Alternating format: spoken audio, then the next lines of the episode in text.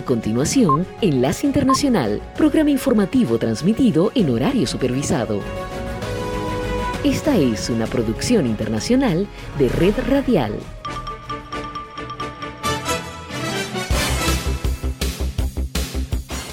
Aquí comienza Enlace Internacional. Saludos a nuestra audiencia en Caracas, Venezuela y el mundo, a través de nuestra frecuencia Sintonía 1420 AM y en Soy Ángela Montilla en la presentación. Bienvenidos.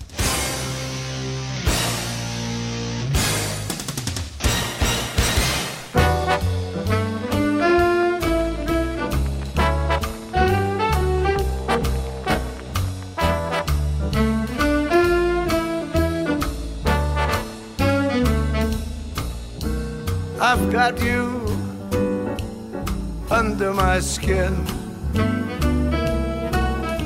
I've got you deep in the heart of me. You're so deep in my heart, you're really a part of me. I've got you, yes, I do, under my skin.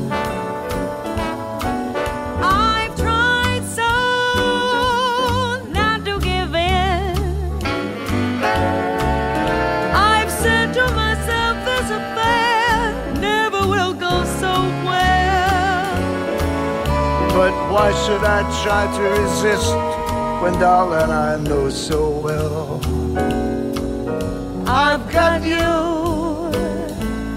under my skin? I'd sacrifice anything, come what might, for the sake of having you near, in spite of a warning voice that comes in the night and repeats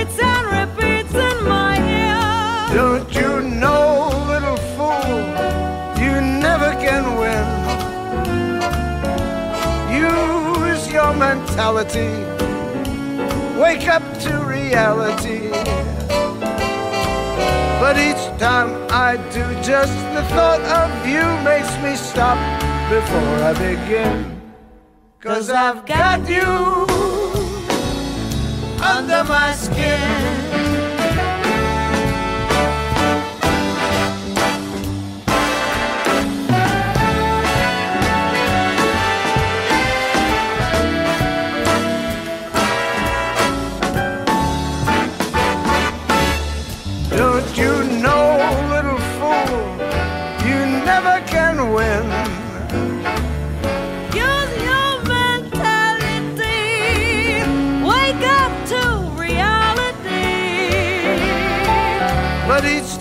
That I do, just the thought of you makes me stop before I begin. Cause I've got you under my skin. And I love you like a tattoo under my skin. Under my skin. Yes, I've got you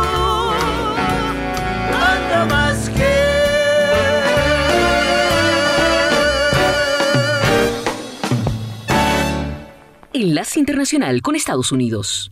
La Reserva Federal está lista esta semana para elevar su tasa de interés de referencia por octava vez desde marzo, pero es probable que el Banco Central estadounidense anuncie un aumento menor por segunda vez consecutiva y anuncie algunos ajustes en su política. En caso de anunciar un cambio, esta sería una señal de una eventual pausa en su agresiva estrategia de aumentar los costos de los préstamos. Sin embargo, es probable que el presidente Jerome Powell enfatice que la campaña de la Fed para controlar la inflación está lejos de terminar. Una fiscal en el estado de Georgia insinuó que posiblemente podrían presentarse cargos como parte de una investigación sobre subversión electoral que comenzó hace dos años, y aunque la fiscal de distrito del condado de Fulton, Fanny Willis, no mencionó a Donald Trump o a sus aliados por su nombre, es la primera vez que un fiscal en cualquiera de varias investigaciones vinculadas al expresidente republicano ha insinuado que podrían presentarse cargos. El Departamento de Policía de Memphis sancionó a un sexto agente por su participación en la brutal golpiza y arresto de Tyre Nichols, informó este lunes una portavoz de la fuerza policial. El policía Preston Henfield fue relevado de su cargo poco después del arresto de Nichols el 7 de enero, quien murió tres días después en un hospital, dijo la vocera de la policía de Memphis, Karen Rudolph, y no se reveló el papel de Henfield en el arresto. El secretario de Estado de Estados Unidos, Anthony Blinken, instó este lunes a Israel y a los palestinos a relajar las tensiones ante un auge de la violencia que ha puesto a la región en ascuas. El derramamiento de sangre ha alarmado al gobierno del presidente Joe Biden cuando busca encontrar puntos en común con el nuevo gobierno de derecha del primer ministro israelí Benjamin Netanyahu. El Papa Francisco nombró este lunes a un misionero en Perú nacido en Estados Unidos, el obispo Robert Francis Prevost, para hacerse cargo de la poderosa oficina de los obispos del Vaticano en reemplazo del canadiense que se jubila y que recientemente ha sido acusado de conducta sexual inapropiada. Avatar The Way of Water fue la película más taquillera en Estados Unidos por séptimo fin de semana consecutivo al recaudar 15,7 millones de dólares, según estimados de estudios difundidos el domingo. A nivel mundial, The Way of Water ha recaudado un estimado de 2.100 millones de dólares, superando a Star Wars para ser la cuarta película que más ha recaudado en todos los tiempos. Les informó Tony Cano. Esta es la señal internacional de sintonía 1420 AM, presentando Enlace Internacional.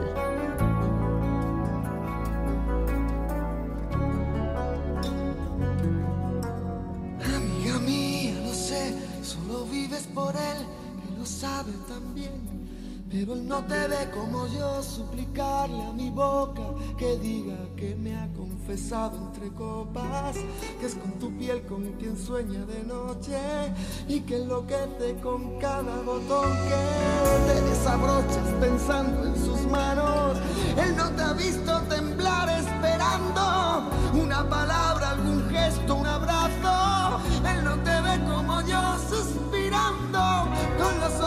Abiertos de par en par, escucharme nombrarle. Ay, amiga mía, lo sé y él también.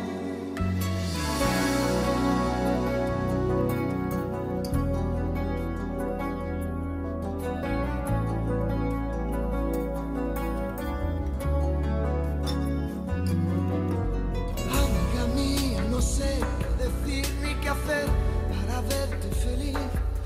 Ojalá pudiera mandar en el alma en la libertad que es lo que a él hace falta. Llenarte los bolsillos de guerras ganadas, de sueños e ilusiones renovadas. Yo quiero regalarte una poesía. Tú piensas que estoy dando las noticias. Amiga mía, ojalá algún día, escuchando mi canción de pronto entiendas que lo que nunca quise fue contar tu historia, pudiera resultar conmovedora, pero perdona, amiga mía, no es inteligencia ni sabiduría. Esta es mi manera de decir las cosas,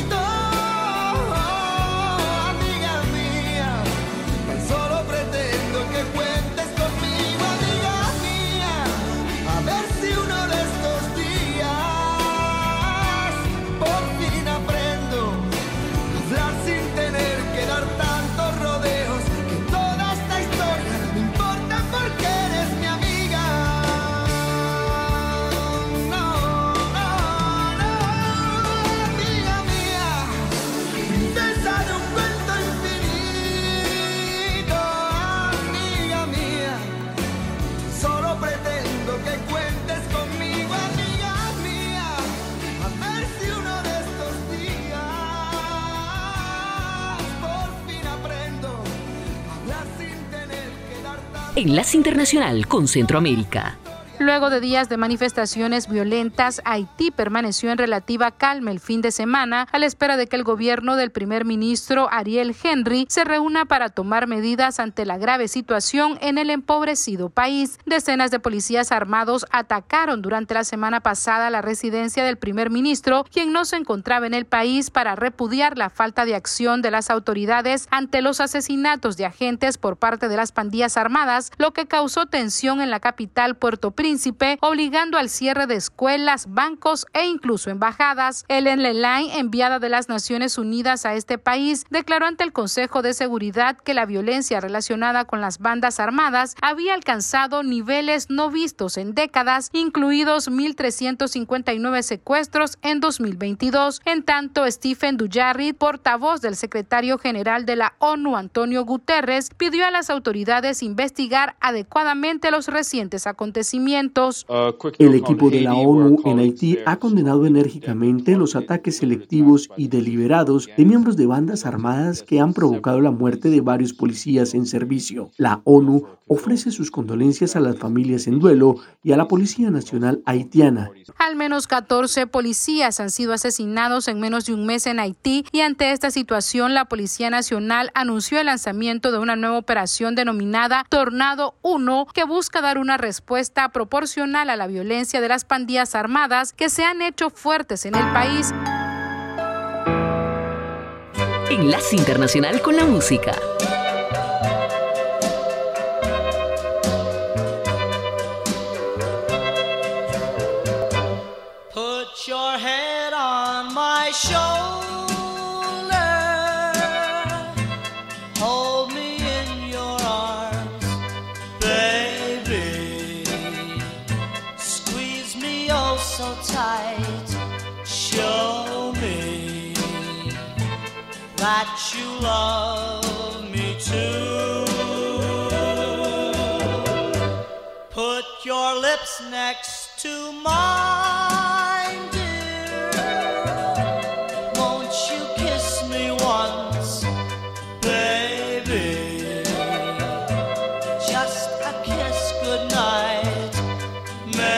baby.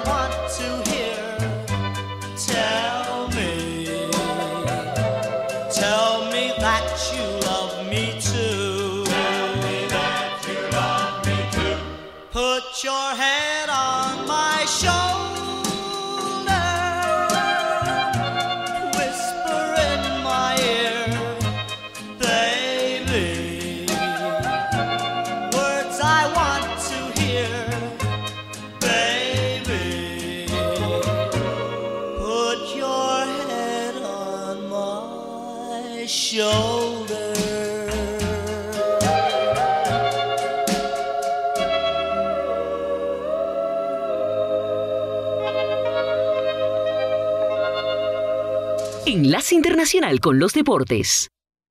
Y hablamos del Sudamericano Sub-20 que se está disputando en Colombia y abre la ronda final en el día de hoy. Primero a la una de la tarde Paraguay enfrentando a Venezuela dirigida por el argentino Fabricio Colochini. Luego Brasil frente a Ecuador a las tres y media.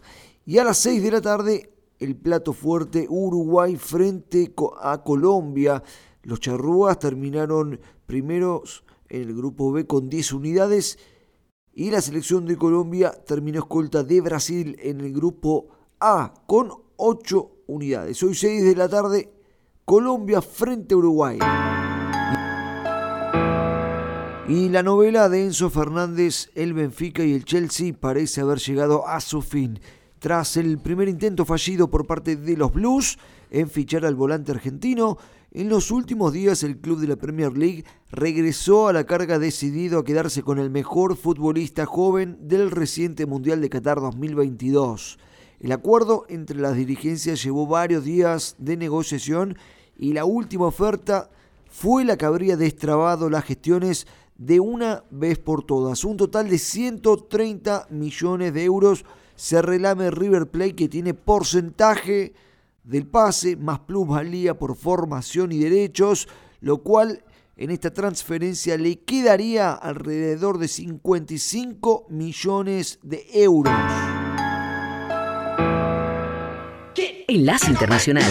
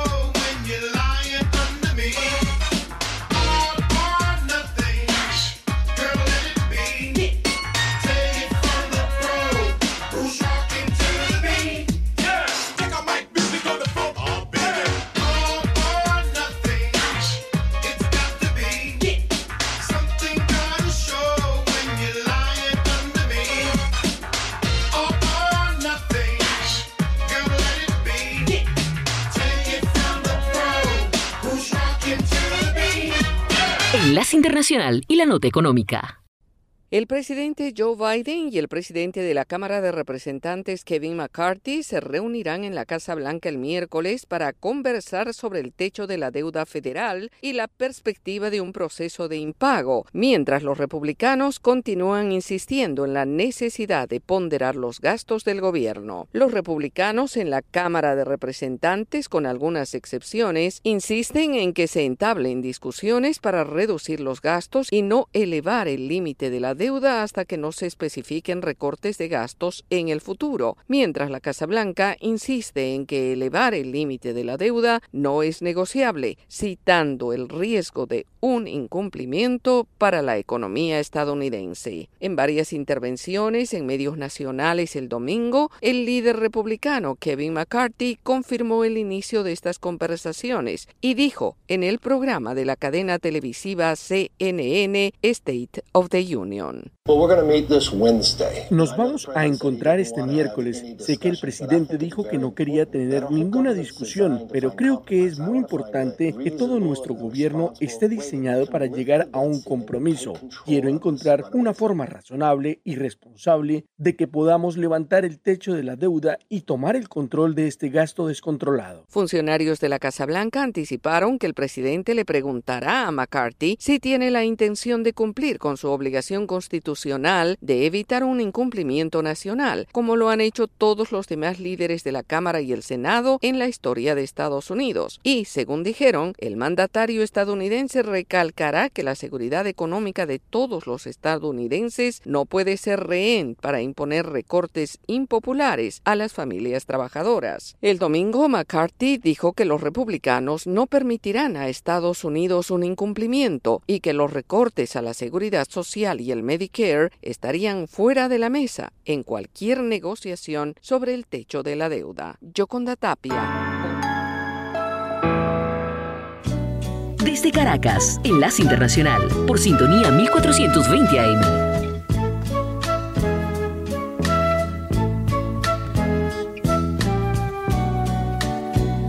No ganas al intentar el olvidarme durante mucho tiempo en tu vida. Yo voy a vivir detalles tan pequeños de los dos. Son cosas muy grandes para olvidar. Y a toda hora van a estar presentes. Ya lo verás. si otro hombre apareciera por tu ruta esto te trajese recuerdos míos, la culpa es tuya. El ruido enloquecedor de su auto será la causa obligada o algo así. Inmediatamente tú vas a acordarte de mí. Yo sé que otro debe estar hablando a tu oído. Palabras de amor como yo te hablé mas yo dudo. Yo dudo que él tenga tanto amor y hasta la forma de mi decir. Y en esa hora tú vas a acordarte de mí.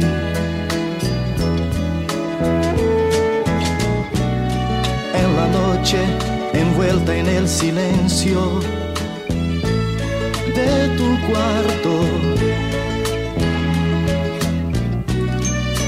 Antes de dormir tú buscas retrato, pero aún quisieras verme sonreír.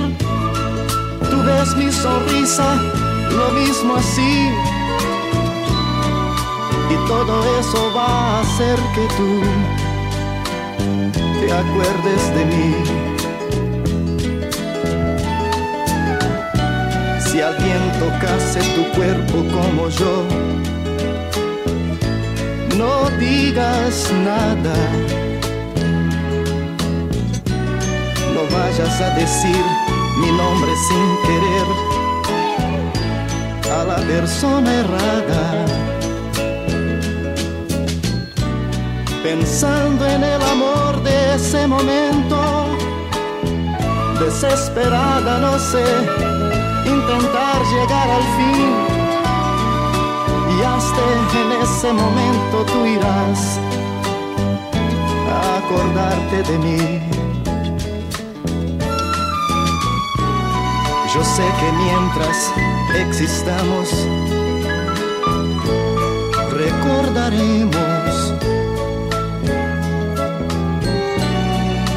y que el tiempo transforma todo amor en casi nada.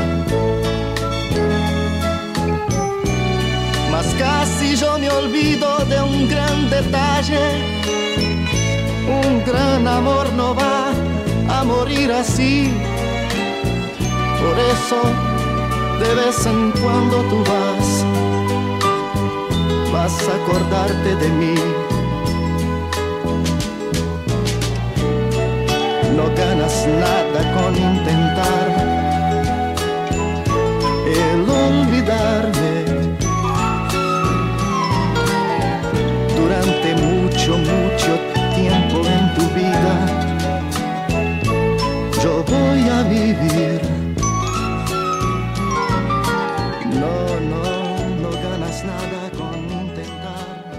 Enlace Internacional con la Voz de América.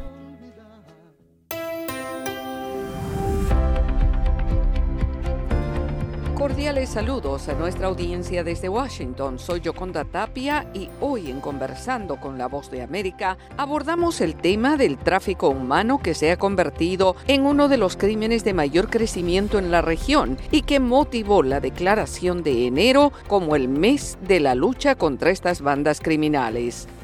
Autoridades estadounidenses extreman esfuerzos para informar a la población sobre la forma en la que operan estos delincuentes y este tema es expuesto en esta entrevista de nuestro colega José Pernalete con Néstor Iglesias, vocero de la Unidad de Investigaciones del Departamento de Seguridad Nacional de Estados Unidos. Estamos hablando de un problema mundial y aquí en los Estados Unidos está ocurriendo la misma cosa, inclusive en Florida está ocurriendo la misma cosa. La gente piensa que el tráfico humano no ocurre en los Estados Unidos, eso simplemente no es la verdad. Lamentablemente estamos hablando de organizaciones transnacionales que están involucrados en el tráfico de mujeres, de niños, para diferentes cosas. Tenemos tráfico humano, tráfico sexual, tráfico laboral, tenemos servitud doméstica, todo esto son problemas sumamente grandes. El problema más grande que tenemos, José, es que la gente no sabe que esto está ocurriendo aquí. Por eso que tenemos este mes, para crear conciencia sobre el problema que existe. La persona que los traen empiezan con las amenazas a sus familias, la coacción, la amenaza que la van a golpear. Inclusivamente, hasta a veces la amenazan que van a llamar para que sean deportadas. Y la realidad es que eso no ocurre. El Departamento de Investigaciones de Seguridad Nacional toma un método muy sencillo. Todo el mundo que se sospecha ser víctima de tráfico humano es tratado precisamente como eso, una víctima, no como una prostituta, no como una mujer que está trabajando por el sexo. Y se está investigando como víctima. El trabajo de nosotros es identificar la víctima, rescatarla, entonces de ahí comenzamos el caso. Pero no todas las estadísticas son de tráfico humano. El tráfico humano muchas veces es muy difícil de comprobar porque la víctima es la víctima, es tu testigo principal y es tu evidencia. Si ella no quiere testificar porque está enamorada de su traficante, ¿cómo puedes comprobar nada? Ese es el problema. Pero nosotros como investigadores tenemos otros métodos para llegar a un arresto. Número uno, obviamente, financiero. Nosotros obviamente podemos mirar los récords financieros de los individuos y fácilmente podemos determinar que si ellos están trabajando y ganan 24 mil dólares al año y están manejando un Ferrari, obviamente hay algo que no cuaja. Entonces, ese arresto es un arresto financiero, pero basado en una investigación que comenzó como tráfico humano. El tráfico humano, las estadísticas no te dicen la verdad, porque tienes un arresto por crimen financiero, puedes tener un arresto, lo que se llama Man Act, que es el transporte interestatal para el propósito de prostitución. La única cosa que yo tengo que comprobar es que él pagó el pasaje para la muchachita y que la puso a prostituirte. Esto también ocurre con redes de tráfico humano de inmigrantes y con esclavitud laboral también. Nosotros hemos tenido aquí casos de lo que se llama tráfico laboral. Es eh, también otro caso lamentable porque estas personas están viviendo en condiciones pésimas. Muchas personas no saben que ellos están siendo traficados. Las esperanzas de estas entrevistas que una persona que posiblemente pudiera ser una víctima de tráfico humano esté escuchando precisamente esta entrevista y tenga un mejor entendimiento del crimen que estamos hablando. La Florida es la tormenta perfecta. ¿Por qué? Ponte a pensar qué lo que atrae las áreas turísticas. Atrae dos cosas. El tráfico laboral en camareros, en criadas, en personas que trabajan mantenimiento. Entonces ahí tienes esa parte. Cuando hay turistas, entonces, ¿qué es lo que van buscando también? Van buscando parranda, les gusta la fiesta. Entonces, ¿qué es lo que están buscando? Empiezan a buscar prostitución. Entonces ahí tenemos el tráfico sexual. Ahí los tenemos los dos. Mira las áreas agrícolas. Ahí tienes el tráfico laboral también. Sabemos que no tienen ni edad ni clase social. ¿Qué es lo más propenso a que afecte. Estamos viendo un cambio drástico con las redes sociales. Básicamente se están usando para reclutar las muchachitas. Y los muchachitos, porque hay varones que lo ponen en el tráfico sexual. ¿Y qué es lo que están buscando los padres? Los padres buscan el teléfono, miran las aplicaciones de mensajes, miran el teléfono, los textos. Como padres nosotros tenemos una responsabilidad, mirar las acciones, el comportamiento de nuestros hijos. Porque la realidad es que están usando las redes sociales para reclutar a nuestros hijos. Era Néstor Iglesias, voz de la Unidad de Investigaciones del Departamento de Seguridad Nacional de Estados Unidos, explicando el trabajo que realizan contra las bandas de tráfico humano. Esto fue Conversando con la Voz de América.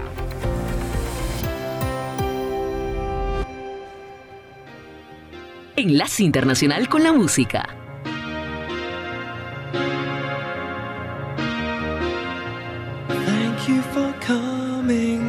Sorry that the chairs are all warm.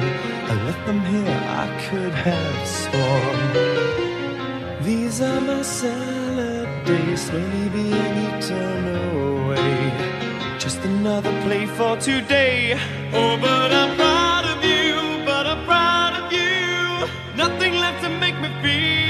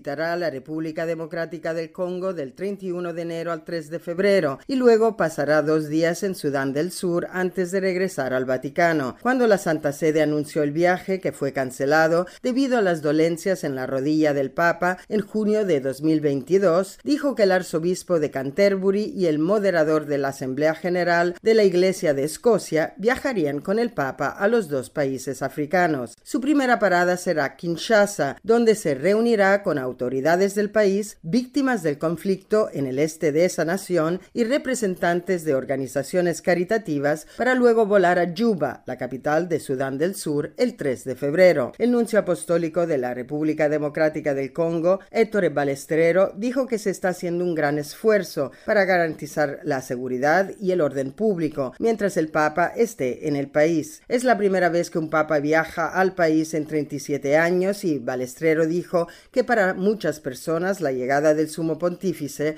es, en sus palabras, un sueño hecho realidad. El Santo Padre también ha deseado durante mucho tiempo viajar a Sudán del Sur, un país predominantemente cristiano, pero la situación inestable en el país había complicado los planes para una visita. Se firmó un acuerdo de paz en el país en 2018, poniendo fin a una guerra civil de cinco años que mató a 400.000 personas. Sigo con preocupación Sigo con preocupación las noticias que llegan desde Sudán, donde la violencia persiste. Estoy orando a Dios por la paz y la reconciliación nacional para que cesen los ataques y se respete la vida de los civiles. En Sudán del Sur, el Papa Francisco se reunirá con desplazados internos y participará en un servicio de oración ecuménico en el mausoleo de John Garang en Juba, donde también celebrará misa el domingo antes de regresar al Vaticano. Sabina Castelfranco, Voz de América, Roma.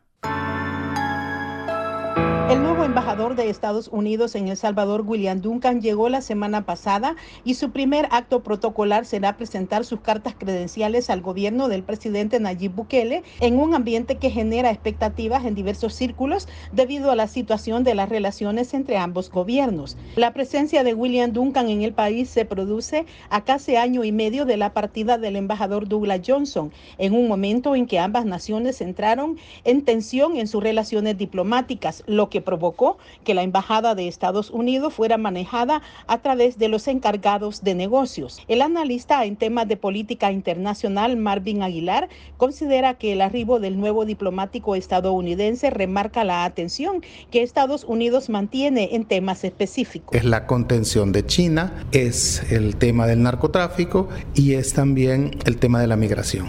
Si se logra llegar a un acuerdo entre el gobierno de El Salvador y el gobierno estadounidense en estos tres aspectos que son vitales para los estadounidenses, creo que el tema de la reelección podría ser superado por el Departamento de Estado.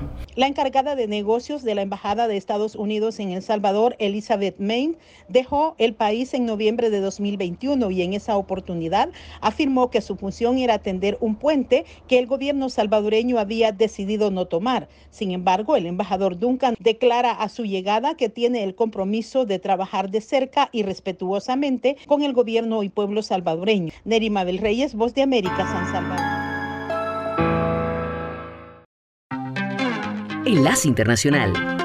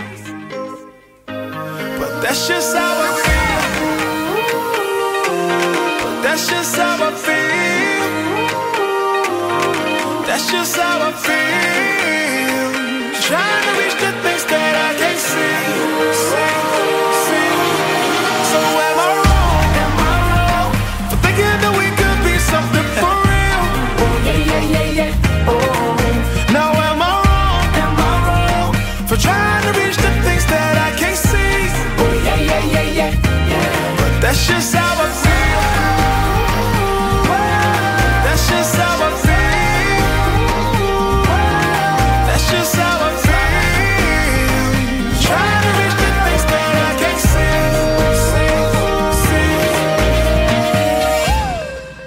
La muerte de Tyree Nichols, un hombre afroamericano en Memphis, sucedía luego de que cinco policías también afroestadounidenses le propinaran una fuerte golpiza, ha reavivado la polémica sobre la ley de reforma policial en los Estados Unidos y mientras la investigación de los hechos violenta avanza, la jefe de la policía de Memphis, Serlane Delvis, tomó la decisión de disolver la unidad Escorpión que fuera creada para combatir los delitos violentos en esa ciudad y a la que pertenecían los policías involucrados en el incidente. La jefa de la policía, conocida como CJ Davis, hizo el anuncio después de que el video de la agresión fuera revelado y aseguró que el grupo élite era una nube de deshonra para la institución. Y también dijo que habló con los familiares de Nichols, líderes comunitarios y policías no involucrados en el incidente antes de tomar la decisión. El anuncio se dio en un momento en el que las voces de protesta se sienten en todo el país. En conferencia de prensa, Roebuck Wells, madre de Tyre Nichols, condenó los hechos y aseguró que los policías involucrados no solo deshonran a la institución, sino que además deshonran a sus familias. Ninguna madre debería pasar por lo que estoy pasando ahora. Ninguna madre debería perder a su hijo por la forma violenta en la que perdí a mi hijo. Por su parte, el abogado Ben Crump, que representa a la familia de la víctima, aseguró que la madre de Nichols habló recientemente con el presidente Joe Biden y le pidió aprobar la ley de justicia en la policía, conocida con el nombre de Ley George Floyd, y que fuera presentada en 2021 después de que Floyd, un hombre afroamericano, muriera cuando un oficial de policía blanco de Minneapolis se arrodilló en su cuello provocándole asfixia y desencadenando protestas en todo el mundo por la injusticia racial.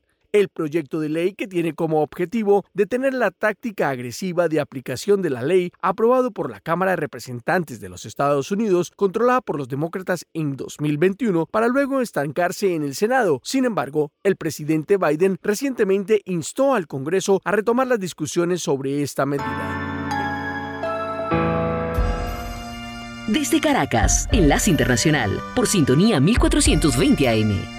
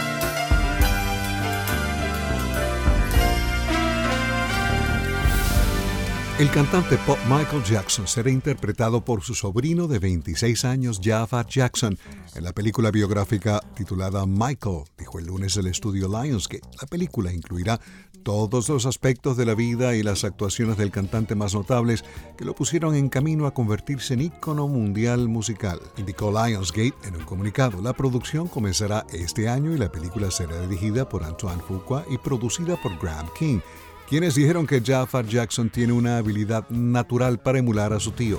Lionsgate no abordó directamente uno de los aspectos más controversiales de la historia de Michael Jackson, su juicio por cargos de abuso sexual infantil en 2005 y acusaciones adicionales contra el cantante que aparecen en el documental de 2019, Living Neverland.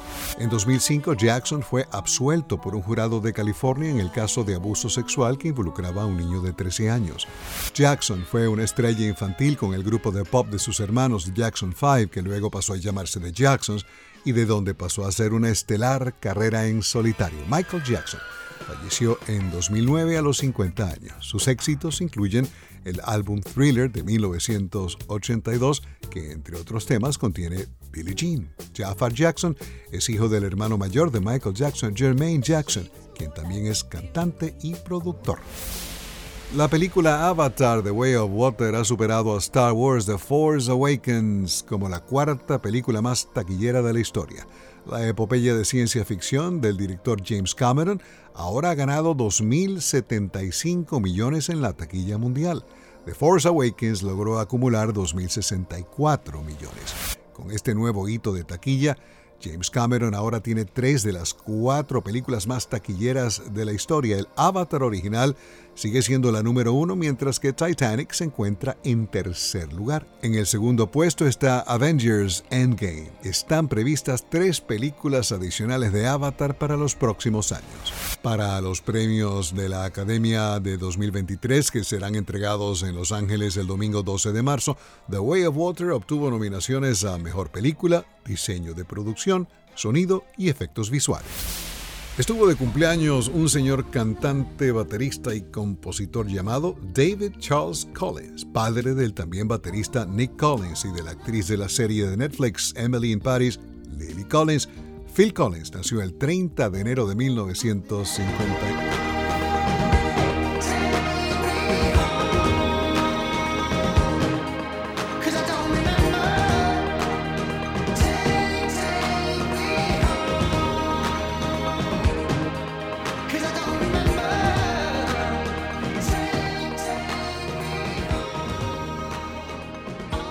Sintonía 1420 AM y Red Radial presentaron Enlace Internacional. Regresaremos mañana con noticias, entrevistas y buena música. Enlace Internacional, síganos en Twitter con arroba cdncall y en internet www.redradial.co.